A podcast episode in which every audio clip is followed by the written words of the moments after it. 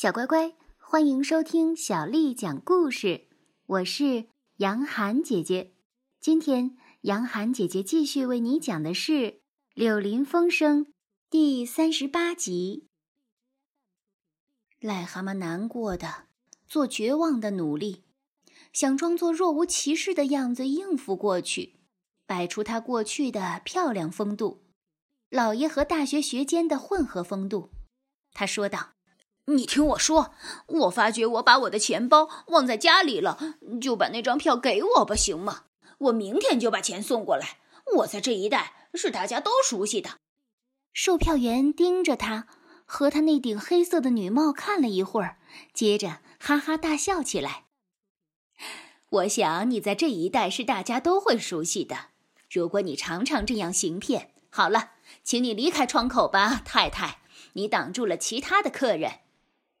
一位已经在他的背上戳了几下的老先生毫不客气，把他给推开。但更糟糕的是，称呼他做他的好太太，这件事比这晚上所有的事情都让他生气。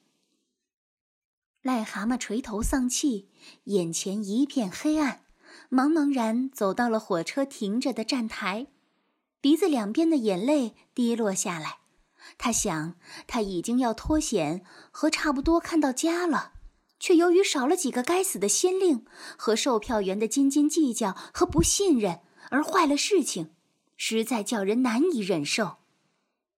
他逃走的事情很快就被发现了，警察又要来追捕，把他捉住，臭骂一顿，拴上锁链，重新拉回牢里，又是面包和水加干草。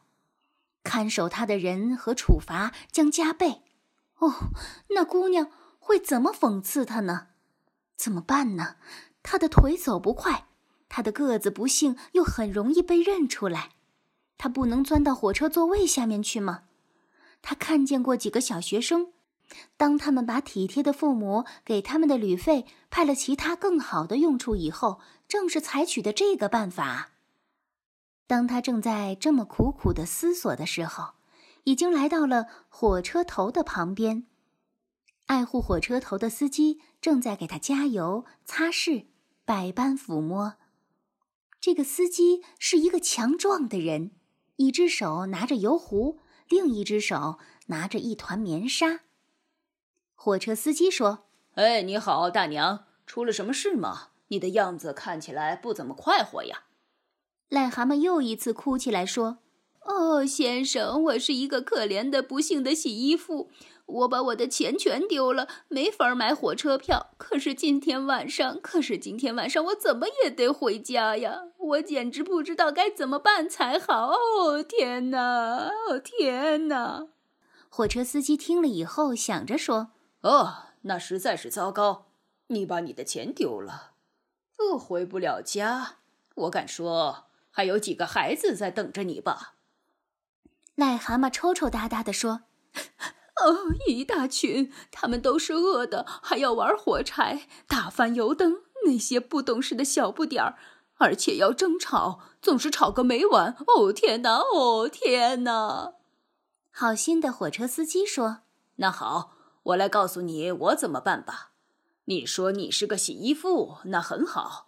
就这样，我是一个火车司机。”你可能看到了，不用否认，这是一件脏的要命的活，穿脏一大堆的衣服，我老伴儿洗他们都洗得累坏了。如果你能到我家给我洗几件衣服，洗好了送来给我，我可以让你坐我的火车头走。这样做是违反公司规定的。不过，在这种偏僻的地方，我们并不认真。当癞蛤蟆起劲儿地爬上火车头时，他已经转忧为喜了。自然，他一生当中从来没有洗过一件衣服，即使想洗也不会洗，而且他也不打算去洗。可是他想，等我安全地回到癞蛤蟆庄园，又有了钱，有了放钱的口袋，我将送给这位火车司机足够的钱，让他去付大笔的洗衣费。这反正也一样，或者。更加好。列车员扬扬他那面通知开车的旗子，火车司机拉响了汽笛，快活地回答他：“火车就这样离开了火车站。等到速度加快，癞蛤蟆可以看到，它两旁都是真正的田野树木，一排排的矮树、牛马，它们在它身边飞驰过去。这时，他心里想：每一分钟，他都在更加接近癞蛤蟆庄园和亲爱的朋友们。